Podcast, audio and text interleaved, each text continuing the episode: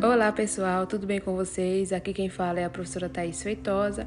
Estou aqui para gravar mais um episódio da série A Vida Como Ela É, dessa vez com o título A Vida Como Ela É, Medos, Medos e Descobertas de um Novo Ensino.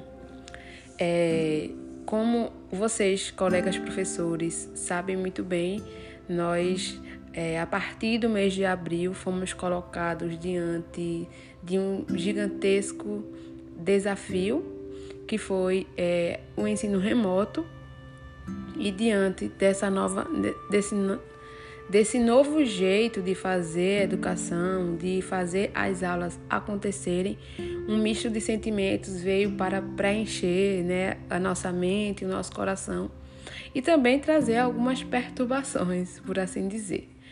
E aí é com esse tema que eu gostaria de falar para vocês da minha experiência nesse período de ensino remoto, né? Quais foram os medos que eu tive e as descobertas também. Porque o novo, ele acaba trazendo consigo essas possibilidades, tanto do medo quanto da descoberta. Então, a gente tem a opção ou de ficar retido com medo de enfrentar a realidade ou de partir para cima e descobrir o que pode acontecer diante disso. E aí a minha experiência é que no começo da pandemia, da paralisação das aulas, obviamente eu fiquei com medo, né? Eu não sabia realmente a, a, as proporções que isso poderia tomar no, nos primeiros é, 15 dias da, da, da, paralisação. Eu realmente achei que as aulas iam voltar muito rapidamente e tentava me, me é, é, deixa eu ver uma expressão correta. Eu tentava me é, confortar com isso, de que não, não ia demorar, ia ser um período curto, que as aulas estariam paralisadas e que em breve eu poderia ver os meus alunos e manter a minha rotina de trabalho. Mas não foi assim que aconteceu. A pandemia se estendeu, nós tivemos um período de oito meses de paralisação das aulas e nesse período de oito meses, um misto de sentimentos realmente me apareceu, sabe? E teve momentos que eu realmente não sabia como lidar com eles. Esses foram tantos desafios é, que apareceram que em algum momento eu achei que não ia dar conta. Eu acredito que alguns professores tiveram a mesma sensação que eu, sabe? Tanto não é algo que atinja só o nosso lado profissional mas o lado pessoal também, né? Porque nós ficamos fragilizados com a questão da nossa saúde, da saúde dos nossos familiares, dos nossos amigos. Então, tinha todo um contexto envolvendo aí essa pandemia, essa paralisação das aulas, a preocupação com os nossos estudantes também, tudo isso conta. E acredito que em alguns momentos eu fiquei apavorada, acredito que essa é a palavra, apavorada, porque a incerteza ela causa isso. É, então, sempre é, a gente planejava algo novo, fazia algo novo, se tentava se reinventar, aprender algo novo também, como a mexer em alguns, alguns aplicativos. E esse, acredito que foram esse ponto de, de conhecer outros aplicativos, né, como o aplicativo Zoom, o Google Meet, é, o Kahoot e outro, o YouTube, Instagram, as mídias sociais que podem, puderam ajudar, ajudar-nos a desenvolver aulas, foi, foram descobertas muito importantes que nós podemos levá-las para as aulas presenciais também. Aprendemos métodos que podem aprimorar o nosso trabalho e nosso desempenho enquanto profissionais. E isso foi um ponto positivo. Né? E eu sempre penso que é, toda dificuldade, todo problema, ele deixa para nós uma lição. E a pandemia do coronavírus não veio à toa, não veio em vão. Eu queria muito que os meus estudantes né, refletissem, que as pessoas de um modo geral refletissem do quanto essa, essa doença, esse vírus, esse vírus veio para nos ensinar, a, ensinar primeiramente a sermos melhores pessoas, a darmos valores, valor, né, às coisas que realmente importam, às pessoas que realmente importam e olhar para, para as coisas com mais seriedade né? com mais benevolência, com mais paciência e com mais gratidão também.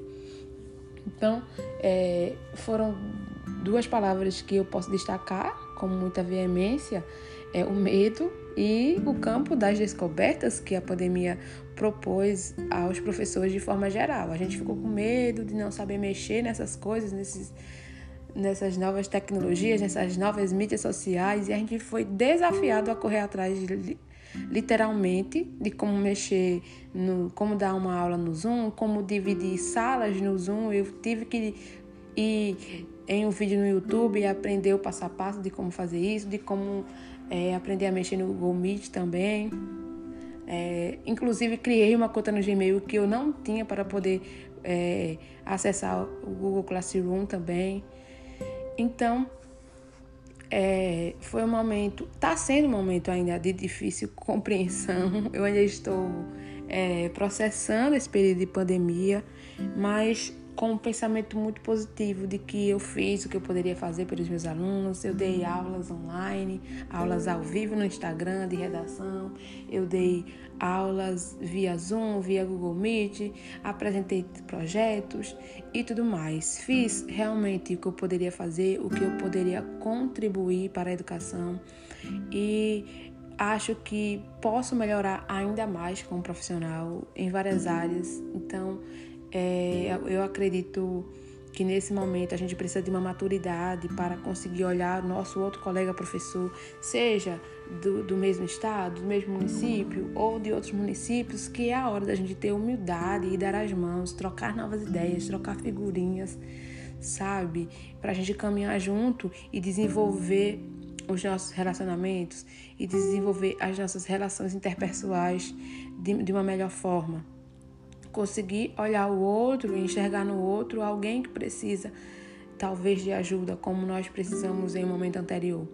Então, eu acho que o coronavírus veio para é, para mostrar, mostrar para nós, professores, a importância da gente se unir, da gente se unir e tentar aprender juntos, tentar construir é, a educação juntos, não com um olhar de rivalidade é, mas com um olhar de, de amizade, de construção, de união realmente, que é o que realmente a nossa classe precisa, é de um olhar mais humilde, sabe? Das pessoas, de, dos professores de forma geral, é, os professores entre si é, precisam olhar para um colega, juntar as ideias, sabe? Vamos, o que, é que a gente pode fazer hoje? Vamos fazer isso assim, é melhor para a escola, é melhor para mim, é melhor para os meus alunos, então vamos fazer e tal. E fazer a educação acontecer de forma efetiva, de fato. Que os nossos alunos realmente aprendam a serem melhores pessoas, a serem cidadãos, que aprendam matemática, português, ciências, é, biologia, filosofia, ética, Cara, que esses meninos aprendam de verdade. Mas para isso é necessário que a gente olhe esse menino, essa menina, com um olhar de carinho, com um olhar de alguém que precisa aprender, sabe? E que, e que para esse, essa, para que essa aprendizagem aconteça, ele precise de talvez métodos inovadores, talvez um professor que o desafie. E nós, professores, é, precisamos aprender como fazer isso.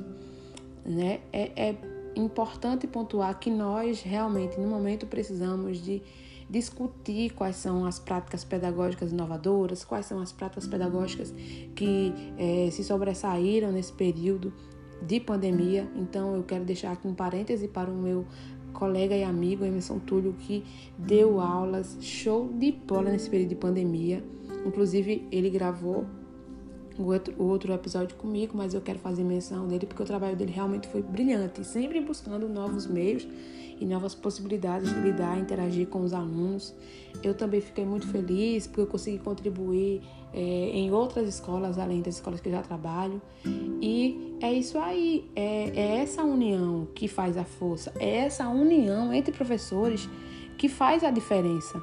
Então, a pandemia do coronavírus, a paralisação das aulas, veio para nos ensinar que a gente precisa realmente ser mais humilde, sabe? Que se tem um professor que é inexperiente, que é novato, que a gente tenha um olhar mais caridoso para ele. Eu lembro muito bem de quando eu entrei, assim que eu entrei no estado de Pernambuco como professora de língua portuguesa, eu fiquei muito atemorizada com os olhares né, dos meus colegas veteranos que já estavam ali. Aí eu, digo, aí eu fiquei pensando, meu Deus, eu não sei de nada, sabe? Eu me sentia muito minúscula, muito é, pequena ali no meio. Mas tiveram algumas professoras muito simpáticas que até hoje tenho contato e elas conseguiram me encaixar, me incluir.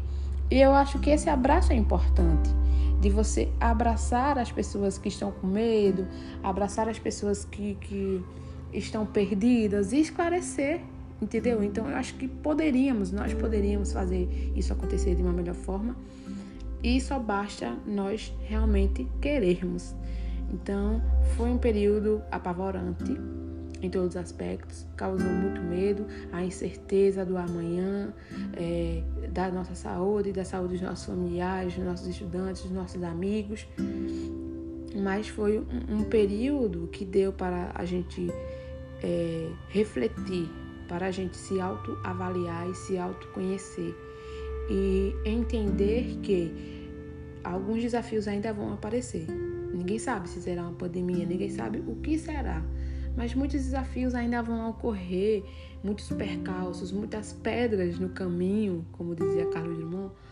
Pode aparecer alguma pedra no meio do caminho, mas o que é que a gente vai fazer com essa pedra? Como é que nós iremos lidar com ela? Então, é, a gente vai ficar com medo.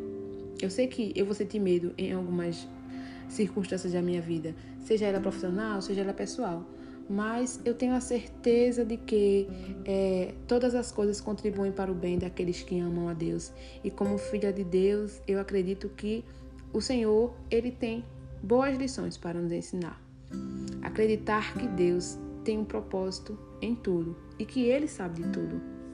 Então, para você que vai ouvir o meu podcast, para você que vai acompanhar esse episódio, eu quero dizer que é normal sentir medo acredito que todo mundo ficou um pouco apavorado nesse, nesse momento. Mas a gente vai conseguir, a gente vai conseguir. Tudo passa. Quero dizer para você que está me ouvindo, tudo na vida passa. Essa fase ruim também irá passar. É isso que eu aprendi em meio aos medos, em meio às perturbações que eu tive, né? Tive os sintomas da Covid e me recuperei. Tive algumas pessoas da família também que tiveram os sintomas, mas estou de pé e estou bem aqui gravando para vocês. Então é isso é, que eu queria dizer a vocês. Vamos nos reinventar, vamos aprender é, a sermos pessoas melhores e pessoas mais caridosas, pessoas mais humildes. Vamos olhar para o coleguinha professor que está chegando agora, ou o professor que é veterano, que teve dificuldade com as mídias sociais, com os meios tecnológicos. Todo mundo precisa de atenção, todo mundo. Então eu queria realmente que quando a gente pudesse abraçar novamente, que houvesse um abraço coletivo de todos os professores em informações, que a gente pudesse falar mais tá? Então é isso, aguardo vocês no próximo episódio. Um beijinho, fiquem com Deus e tchau, tchau.